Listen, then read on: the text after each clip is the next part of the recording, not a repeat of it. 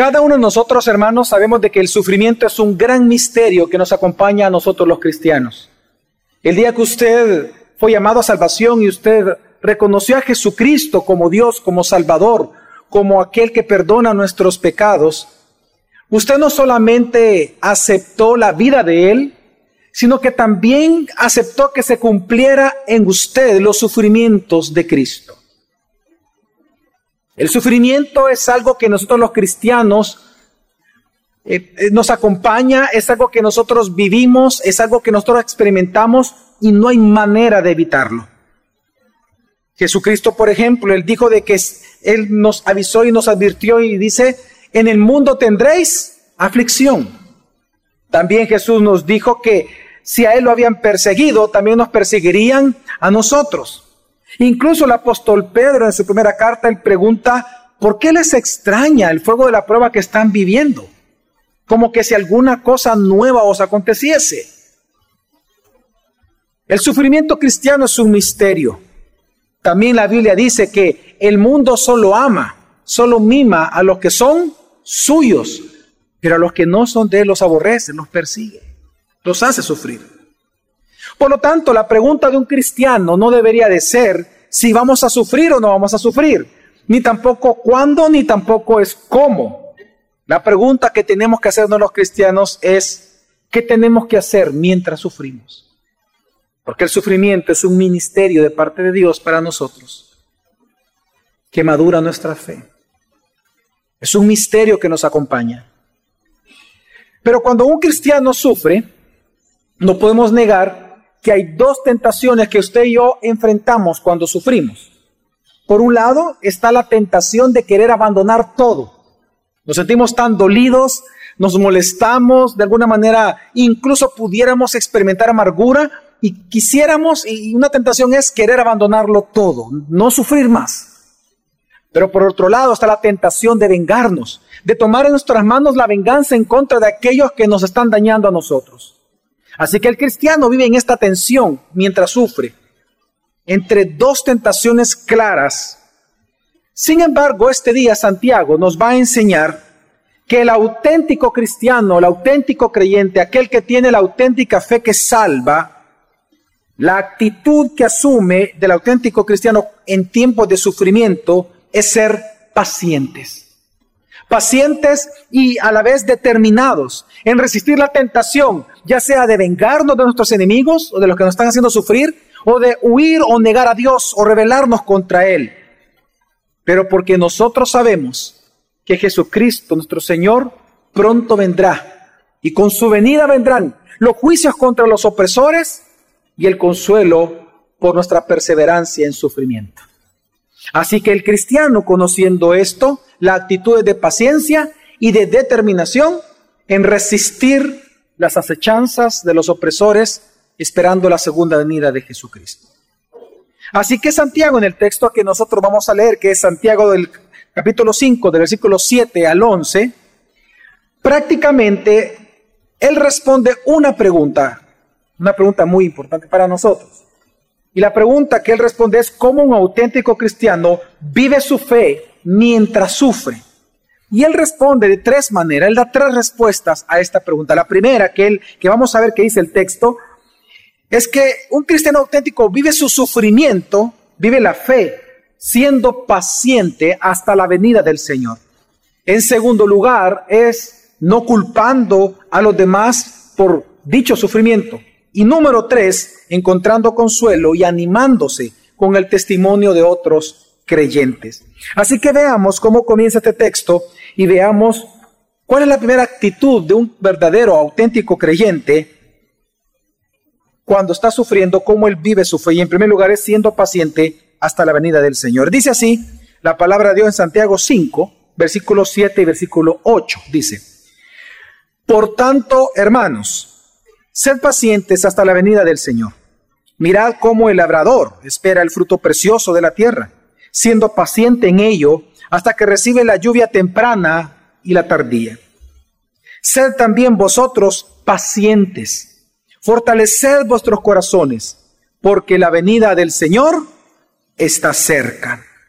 Esta palabra, por tanto, es la conexión entre todo lo que él ya escribió en su carta y ahora que él va a comenzar su conclusión, él va ahora a concluir las enseñanzas principales por el cual él escribió la carta. Santiago, para estimular a la iglesia y para animar a los que estaban sufriendo, él lo que hace es exponer el juicio contra los ricos que Dios va a hacer, contra aquellos que van a la iglesia siendo ricos y teniendo la oportunidad de cambiar las condiciones de muchos, no lo hacen porque retienen injustamente las riquezas. Y por lo tanto, entonces, ellos escuchan estas palabras, el juicio que Dios trae contra sus opresores, para ellos ser animados en esperanza, en que Dios algún día va a hacer justicia.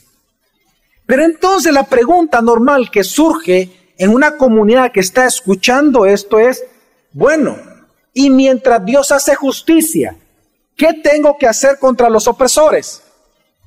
Contra estos ricos. ¿Los tengo que matar? ¿Los tenemos que soportar? ¿Los echamos de las iglesias? ¿Qué tenemos que hacer contra estos opresores? Y la respuesta de Santiago es, sed pacientes hasta la venida del Señor con ellos. ¿Y sabe por qué menciono que esa es la respuesta? Porque aquí la palabra paciente que usted está leyendo en el versículo 7 y que vuelve a salir en el versículo 8, estas dos palabras, el vocablo griego que está ocupando Santiago, solo es ocupado por la iglesia. No sabemos si Santiago inventó esta palabra, pero esa es una palabra que no aparece en el griego común. Ni siquiera en la gramática griega aparece esta palabra como él la ocupó acá. Sino que es una palabra que solo escribe Santiago y, solo es, y que solo es de uso bíblico y de uso cristiano. Aquí la palabra que él ocupa en griego significa es el llamado a soportar la maldad de quienes te oprimen mientras tú perseveras en el sufrimiento. En otras palabras, el llamamiento específico de Dios a través de Santiago en este texto no es únicamente que tú soportes tus pruebas, es que tú soportes a quienes te están infligiendo dolor. A ellos. Porque puede hacer que sean tus propios hermanos. Y es lo que hace interesante este texto. Así que cuando Santiago dice, por tanto hermanos, sed pacientes hasta la venida del Señor, es un llamado a no tomar venganza contra tus opresores. Es un llamado a no tomar una venganza en contra de quienes te hacen sufrir. Es un llamado a los oyentes originales a no tomar en su mano la venganza contra los ricos y contra los jueces malvados que los oprimían en aquel entonces. Porque recordemos, hermanos, que en aquel entonces estaban dentro de la iglesia los celotes. Los celotes eran una especie de guerrilla que ellos querían animar a los cristianos a ponerse en contra de los ricos opresores, los terratenientes, ¿se acuerdan ustedes, hermanos? Los agricultores, que a la vez algunos de ellos eran jueces o controlaban el juzgado, es decir, el sistema judicial de la época, y por lo tanto los oprimidos, en su mayoría agricultores, ellos sufrían, así que los celotes se aprovechaban de ellos y les decían y les instaban a tomar armas en contra de la clase política y la clase rica del imperio romano. Eso ya lo vimos en, diferentes sermones. Por lo tanto, ahora aquí Santiago les dice, no, Dios traerá juicio sobre ellos. Pero entonces la pregunta es, sí, pero, pero Santiago, ¿qué tenemos que hacer mientras esperamos el juicio de Dios? Ser pacientes. Soporta la maldad de quienes están alrededor tuyo. Y eso se convierte en una prueba de un auténtico creyente. Que es el sentido y el tema central de toda la carta, demostrar a través de hechos, obras reales que practicamos, quién es auténtico cristiano y quién no. Así que el llamado de, de, Santiago en este texto es un llamado a la resistencia. A la resistencia en el sentido de resistirte a no tomar venganza en tus manos y a resistirte a no abandonar tu fe y rebelarte contra tu Dios. Así que Santiago presenta que la base de esta resistencia, la base de esta paciencia es la segunda venida de Jesús. Para la segunda venida de Jesús en el Nuevo Testamento se ocupan tres palabras en griego diferentes, cada una significa algo distinto. En este caso, la palabra que lo ocupa acá en el texto es parusía. La parusía es una palabra que se refiere a cuando una persona aparece en un lugar, a la, a la presencia de alguien o la llegada de alguien a un lugar. Es una palabra que se ocupaba para describirla, por ejemplo, la invasión de un ejército a una nación o incluso era una palabra que se ocupaba para anunciar la visita de un rey a una ciudad. Eso nos dice mucho. Significa entonces que la parucía que Santiago está hablando acá es la invasión final del cielo a la tierra. Él está anunciando la venida del rey, en donde él viene ahora a recibir la adoración de todos sus pueblos.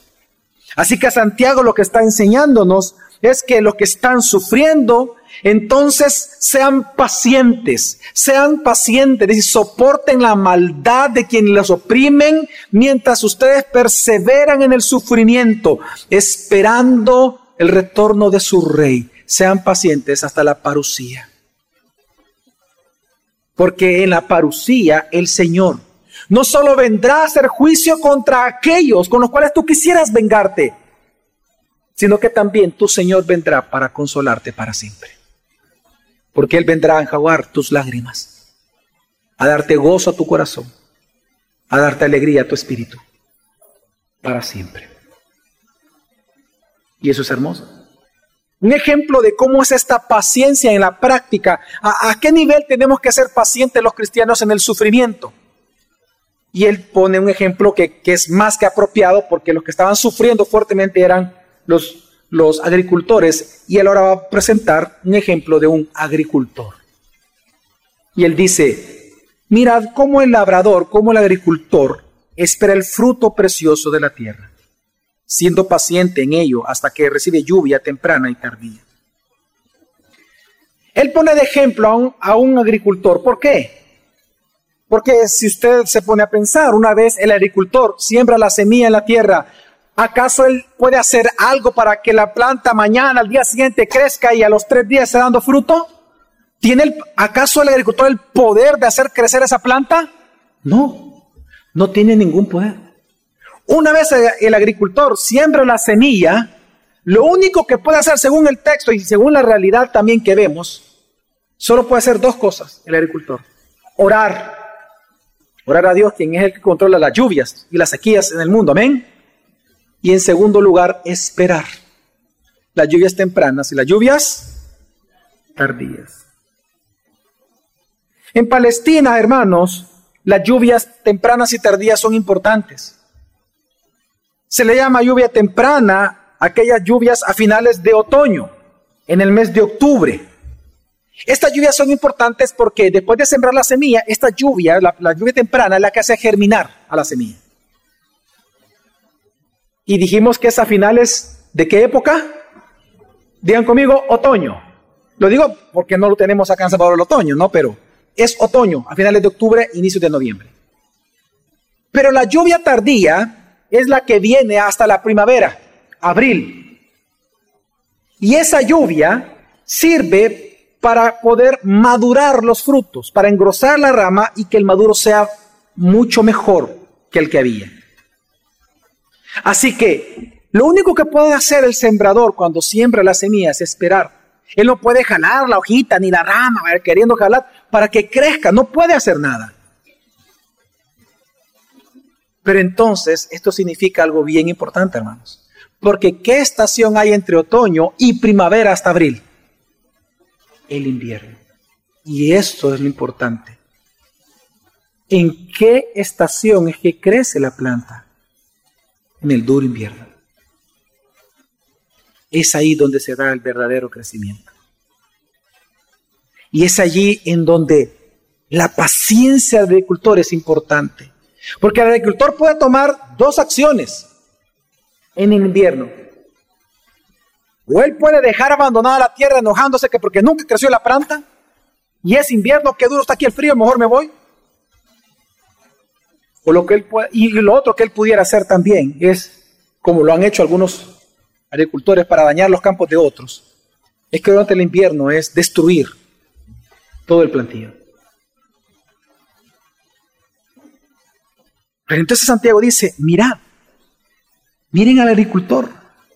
Él espera el fruto precioso de la tierra, siendo paciente, dice, en ello hasta que recibe el qué?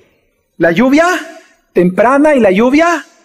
Es decir, mientras pasa el invierno, miren la paciencia que tiene el agricultor. Hermanos, Santiago nos está enseñando que de igual manera el cristiano, mientras esperamos nosotros los creyentes la parucía de nuestro Señor, no debemos de abandonar nuestra fe cuando sufrimos, ni tampoco tenemos que tomar venganza contra aquellos que nos hacen sufrir.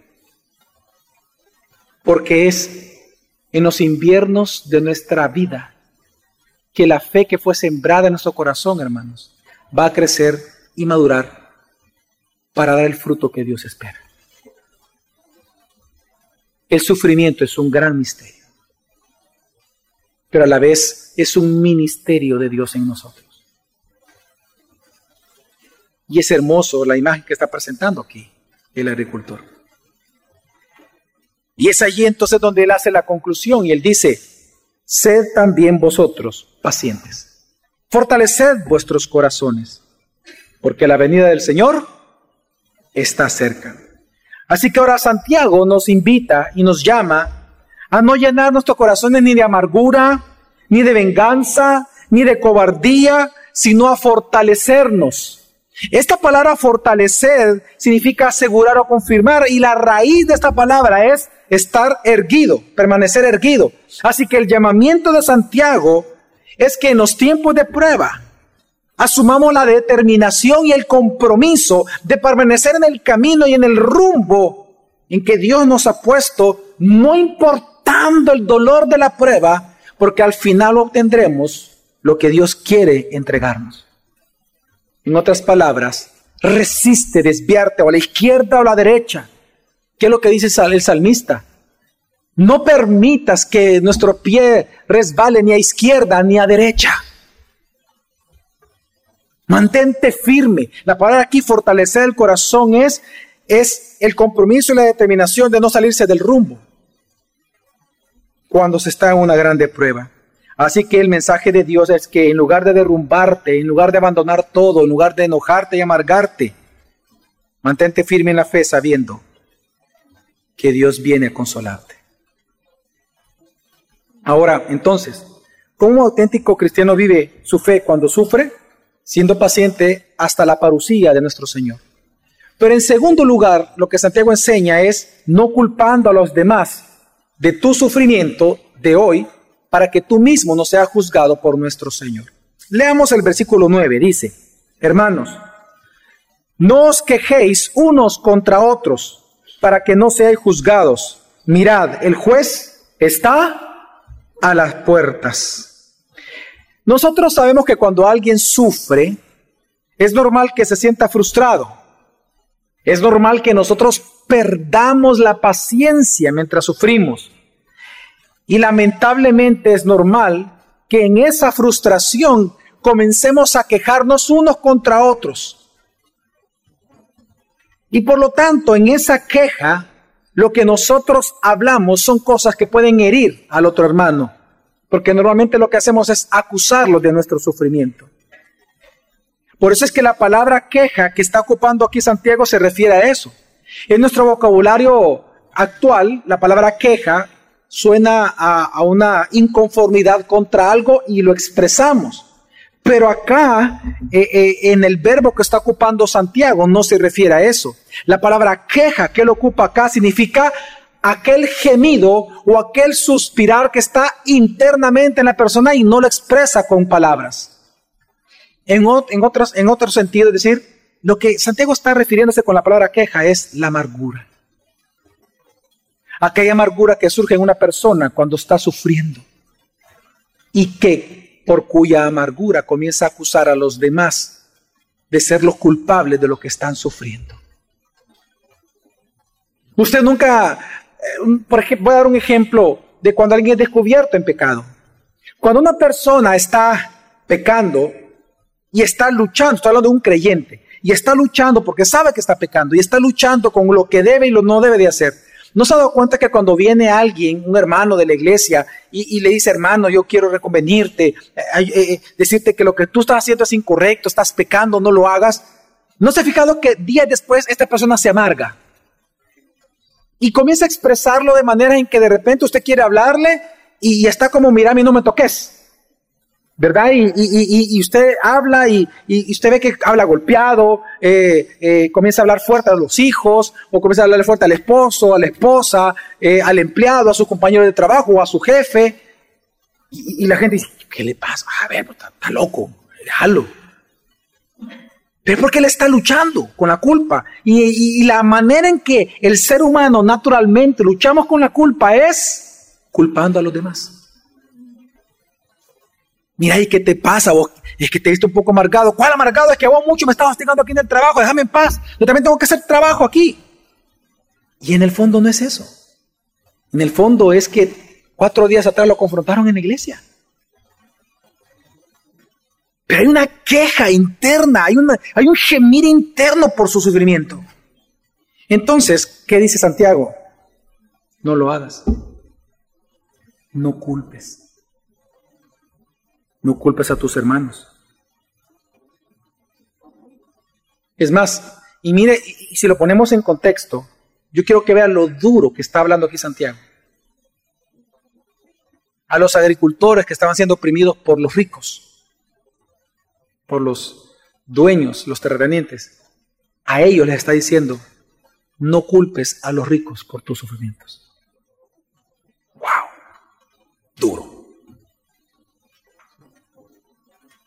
Entonces, ¿cuál es la razón de eso? ¿Por qué? ¿Por qué tú, por tu sufrimiento, qué estás sufriendo tú? ¿Una enfermedad? ¿Soledad? ¿Qué es lo que era mi mayor sufrimiento interno personal por casi toda mi juventud hasta antes de casarme? ¿Qué estás sufriendo? ¿Hambre? ¿Falta de trabajo? No culpes con amargura a los demás de lo que tú sufres. No lo hagas. Pero entonces, ¿cuál es la razón? Y Santiago da la razón. Y esta es porque tu Señor, el juez, ¿dónde está? Ahí en las puertas, está a punto de entrar. El juez. Y esto es impresionante. Porque cuando Él presenta a Jesús como el juez y dice que está a las puertas, no podemos negar que se nos vienen versículos a la mente de las puertas. Jesús dice en Apocalipsis, escrito por Juan, dice, he aquí que yo estoy a la puerta. ¿Estoy qué? Llamando. Y el que me abra, ¿qué dice? Entraré y sanaré con él. Claro, uno, uno, uno piensa en estos textos, pero recordemos que Santiago fue escrito antes que Juan, o sea que no está tomando de Juan, no está pensando en Juan porque todavía Juan no había escrito. Pero entonces, esta palabra tan rara y extraña que está ocupando aquí Santiago, el juez está a la puerta, ahí nomás por entrar. ¿A qué está hablando? ¿A qué se refiere Santiago? y pues recordemos las palabras de Jesucristo en Mateo 24 cuando habla de los eventos futuros y del juicio que iba a venir en el futuro. En Mateo 24 Jesús dijo, hablando de la higuera, versículo 32, cuando su rama ya se pone tierna y echa las hojas, sabéis que el verano está cerca así también vosotros, cuando veáis todas estas cosas, señales, sabed que Él está cerca a las puertas. Así que en el versículo anterior, Santiago nos dice que la parucía del Señor está cerca. Pues ahora Él está diciendo que el juez está a la puerta. En estas dos imágenes, lo que nos está ofreciendo Santiago es que la segunda venida del Señor está cerca y con ello está cerca el consuelo de Jesús, el consuelo por los oprimidos, el consuelo por aquel que hoy está sufriendo.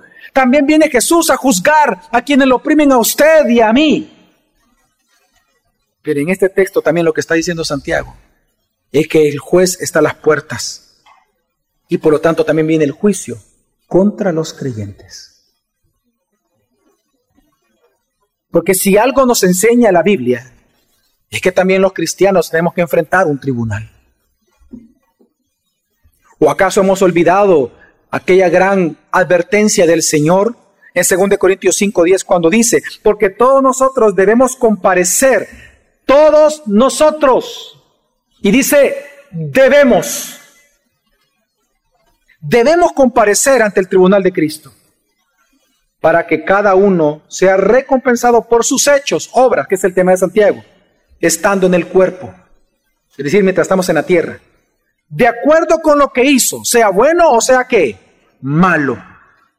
Sabemos por doctrina que este y por el texto que este no es un juicio para condenación eterna, es un juicio para recompensas, pero de igual manera seremos llevados a un tribunal, hermanos. Así que, ¿qué está diciendo Santiago? El mensaje de Santiago es que espera la parucía del Señor mientras sufre.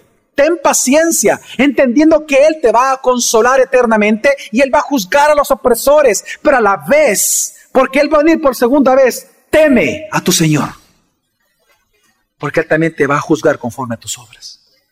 Teme a tu Señor. Porque recordemos que Él está escribiendo a los cristianos. Así que teme al Señor tu Dios, que también es tu juez, y vive tu sufrimiento con paciencia sin culpar a los demás por lo que tú estás experimentando como dolor. Así que en este sentido, entonces va a un tercer punto ahora Santiago.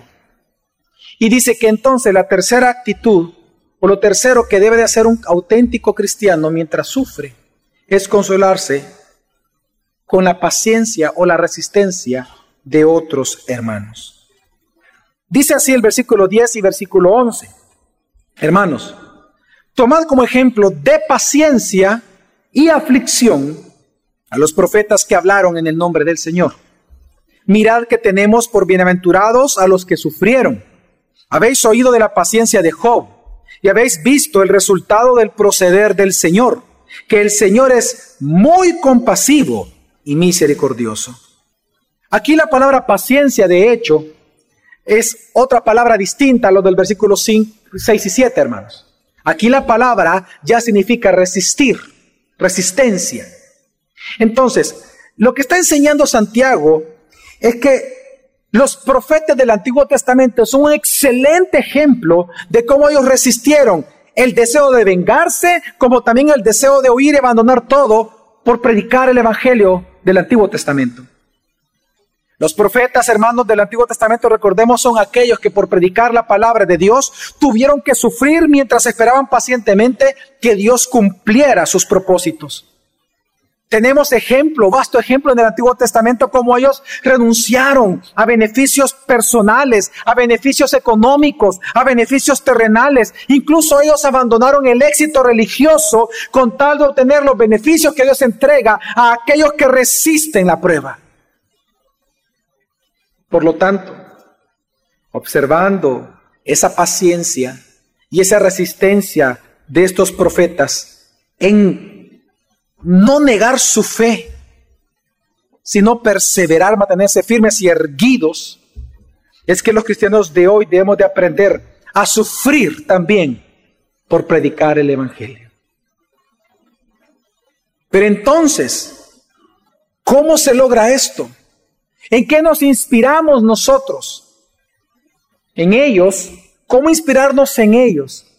Para nosotros caminar y ser fieles al Señor mientras sufrimos entendiendo una gran verdad que presenta Santiago acá, predicada por Jesucristo en el Sermón del Monte. Él dice, tenemos por bienaventurados a los que sufrieron. Y esto es parte del consuelo del Señor. La verdad que presenta Santiago es que todos aquellos que hoy, en gracia sobre gracia, están sufriendo, pero aún así permanecen erguidos acá, ustedes son ya bienaventurados. Y es que lo que está presentando Santiago es hermoso. Santiago está enseñando que los que perseveran en la fe, los que resisten la prueba, ya son bienaventurados. Es que recordemos que la fe, hermanos, es un don de Dios. Amén. Amén, hermanos. La fe es una bendición de Dios para el ser humano. Pero permanecer o perseverar en la fe también es una bendición. Así como tú no tienes el poder para producir fe salvífica por ti mismo en tu corazón, tampoco tú tienes el poder en ti mismo para perseverar en esa fe, que es un regalo de Dios. Tanto la fe como perseverar en ella, ambos son un regalo de Dios, un regalo de la gracia. Por lo tanto, el que persevera en él mismo, en su perseverancia, ve la prueba de que él es un auténtico cristiano. Y debe de considerarse entonces bienaventurado. Porque el que no resistió la prueba significa que nunca fue creyente. Entonces, parte del consuelo que está explicando Santiago es entendernos bienaventurados mientras sufrimos, si en el sufrimiento perseveramos. Y es que Jesús ya lo había hablado. En Mateo capítulo 5, versículo 11 al 12 dice, Bienaventurados seréis cuando os insulten y persigan y digan todo género de mal contra vosotros falsamente por causa de mí. Regocijaos y alegraos porque vuestra recompensa en los cielos es grande, porque así persiguieron a los profetas que fueron antes que vosotros. Así que, hermanos, Santiago nos está enseñando una gran verdad, que la bendición de Dios no es para las personas que hacen grandes cosas en el nombre del Señor, sino para todos aquellos que sufren con paciencia por el nombre del Señor. Esos son los benditos por el Señor. Esos son los bendecidos y bienaventurados por Dios. Pero eso es, es algo contrario a lo que nosotros vemos hoy en día en nuestra cultura y es tan antiguo como la Biblia misma. Que hoy en día se cree, al igual que antes, que el bendecido por Dios es aquel que está bien, que no sufre y, y que está rico y que tiene dinero. Ese es el bendecido por Dios. Es normal en nuestra cultura y aún dentro de las iglesias cristianas evangélicas pensar que tener riqueza significa, es sinónimo de bendición de Dios. Y se han olvidado que hasta Jesús fue tentado por Satanás cuando le dijo, si postrar me adoras te entregaré las riquezas de todos estos reinos. No siempre el que enriquece es Dios, hermano. Entiéndalo. Es que hoy en día, miren, hoy en día las personas los cristianos piensan que una persona que está bien económicamente y que no sufre mucho, ah, él es un bendecido por Dios. Y aquel que es pobre o que sufre bastante enfermedades, desempleo, el creyente piensa que es un castigo de Dios porque ha pecado algo. Y eso pensamos.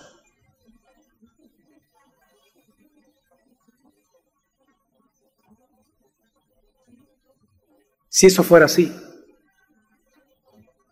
entonces nuestro Señor Jesucristo fuera el hombre más digno de lástima. Porque no ha habido ser humano que haya sufrido lo que sufrió Jesús en su pasión, terminando en una cruz. Si usted sigue con ese pensamiento, usted está, usted está maldiciendo a Jesús. Porque Él nació como usted. Él nació en un pesebre pobre y murió en una cruz. Así que usted no puede decir que una persona por ser pobre o por sufrir grandes enfermedades o grandes dificultades, Dios no lo ha bendecido a esa persona. El sufrimiento es un misterio de santificación que acompaña a los cristianos. Sea paciente. Y es que esta idea no es algo nuestro, hermanos. Esto nosotros lo vemos incluso en el Antiguo Testamento. Se le llama teología de la retribución. ¿Se acuerdan los amigos de Job? Que ellos le decían, no es que a tan grande sufrimiento tuyo, a saber qué hiciste, que mira cómo Dios te ha agarrado. Bueno, uno de hecho de ellos lo ofendió tan grandemente que incluso le dijo, hasta tus hijos perdiste, ¿sabes por qué pecaste? Uy, eso es, eso es malvado decirle a alguien.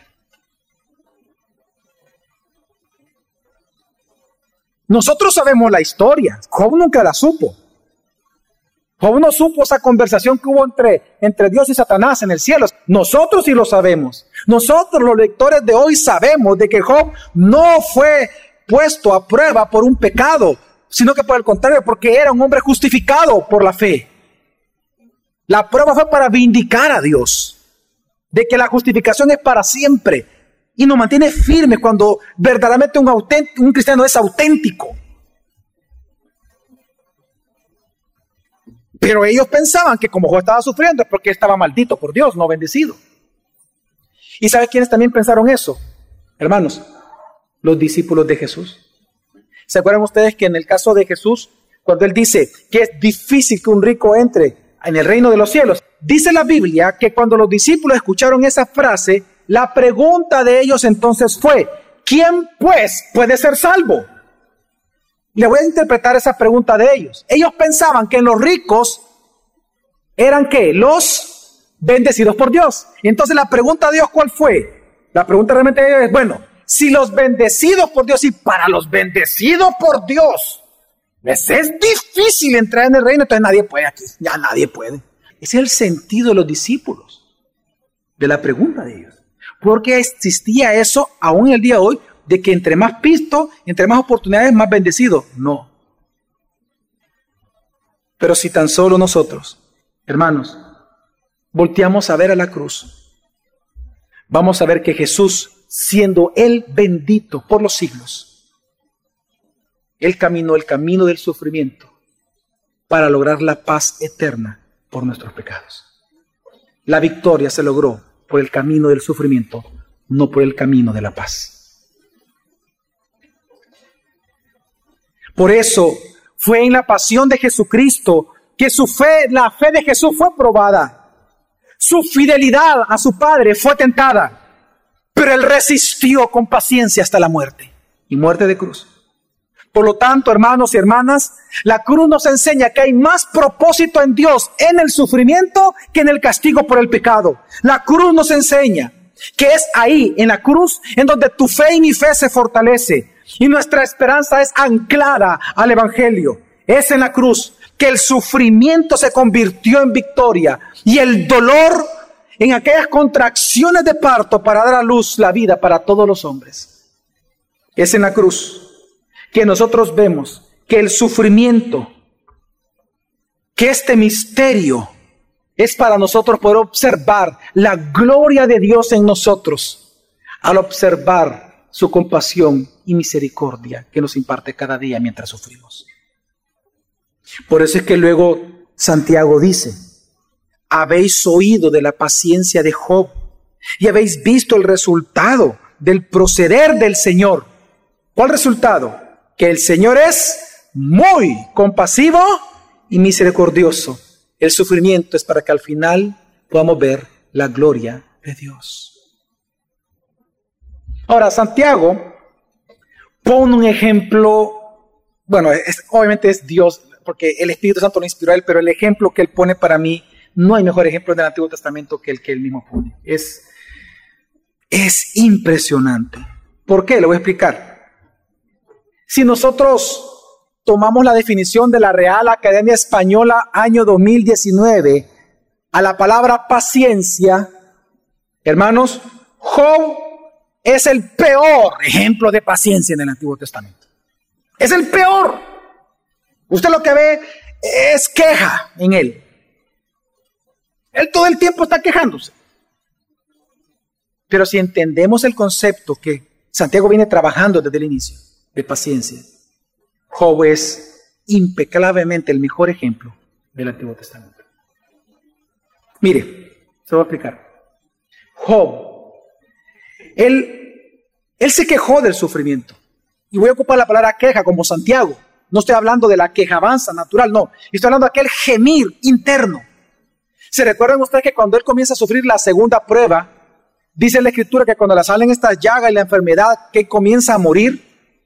Él se da, dice la Biblia que los amigos llegaron y cuántos días pasaron en silencio.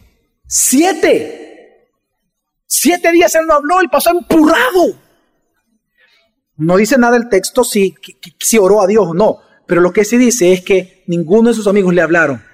Él permaneció en silencio por siete días, enojado, frustrado por de dentro. Es el gemir que presenta Santiago. No sabemos si Santiago al escribir esta partecita todo pensó en, Job, pero Job es el perfecto ejemplo de lo que él acaba de enseñar. Porque él comienza, cuando él le dan la noticia, cuando él ve que él comienza a morir, cuando a ti te dicen, tal vez tú estás embarazada, o tal vez estás planificando el cumpleaños de tus hijos, o tal vez tú vas a salir de vacaciones con tu familia y resulta que tienes un dolor abdominal y, te visitas al doctor y te dice, tiene metástasis. No hay cura, no hay operación. Va a morir en dos meses. Aquí está Job en silencio. Ya perdió sus hijos, perdió todo fue destruida su casa y está muriendo. Callado, enojado, frustrado. Incluso la Biblia nos dice que él, él maldijo el día de su nacimiento. Incluso él pecó cuando él acusó a Dios de despropósito alguno de enviarle esa prueba. Eso lo sabemos por el último capítulo. Eh, es decir, que él acusó a Dios todo el tiempo internamente de que no tenía ningún propósito lo que él estaba sufriendo. Aquí vemos a un Job quejándose duramente en todo el libro, exigiéndole a Dios, porque él le dice a Dios, hablemos. Él, mismo dice, yo te, yo, yo, yo te he buscado y yo te llamo a platicar y tú no me respondes enojadísimo, frustrado, amargado por dentro, gimiendo todo el día. Pero, en todo esto, ¿sabe qué pasó? En toda su amargura, él nunca negó a Dios. Y nunca se rebeló contra él abandonando su fe. ¿Sabe sobre quién él siempre se quejó? no con los amigos. Él nunca habló mal de Dios con los amigos. ¿Sabe con quién él se quejó de Dios? Con Dios. Con aquel que le había enviado la prueba y él lo sabía. Él resistió a no abandonar su fe en tiempos de prueba, como resistió a no vengarse contra estos sus supuestos amigos. Porque esa fue la cuarta prueba, ¿recuerda usted? La cuarta prueba de Job fue que Dios le dice, ora por tus amigos, para que ellos se convirtieran. Job fue probado en su perdón o falta de perdón en su venganza. Fue la cuarta prueba, el perdón. Los perdonó. ¿Sabe qué hizo? En palabras de Santiago, no los culpó de su sufrimiento, sino que oró por ellos y Dios los salvó. Y es en ese instante en donde todo cambia. Y Dios comienza a darle recompensas a Job por su sufrimiento, dándole mucho más de lo que él había quitado. Si hay un ejemplo perfecto sobre el texto de esta mañana, de paciencia y resistencia, a no vengarse y a no abandonar la fe, es Job. Alabado sea el Señor por esto. Porque en el ejemplo de Él, usted y yo somos consolados.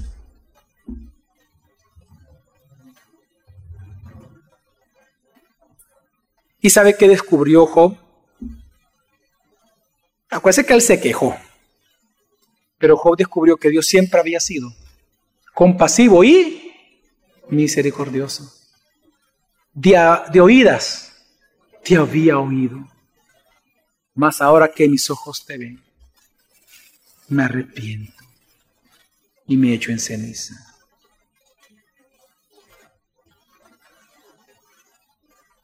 Hablé palabras que no entendía.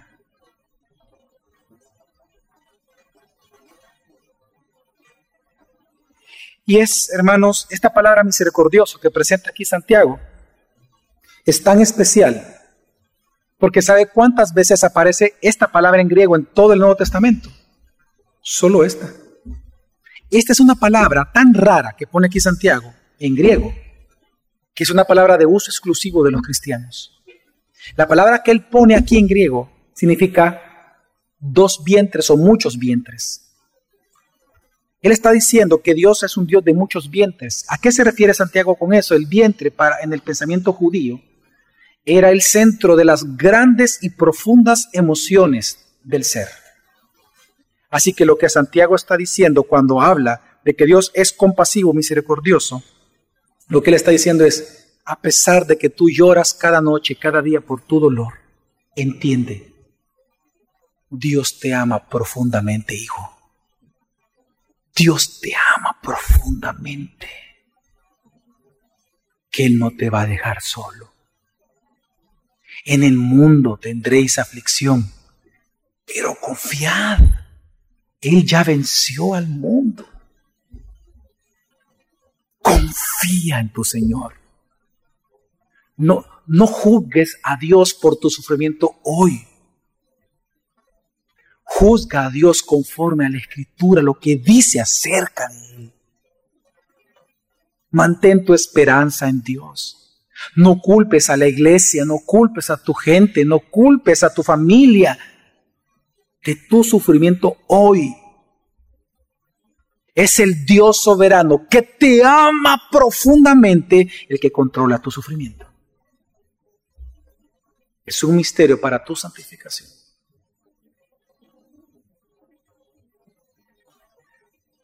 Dios se duele por nosotros.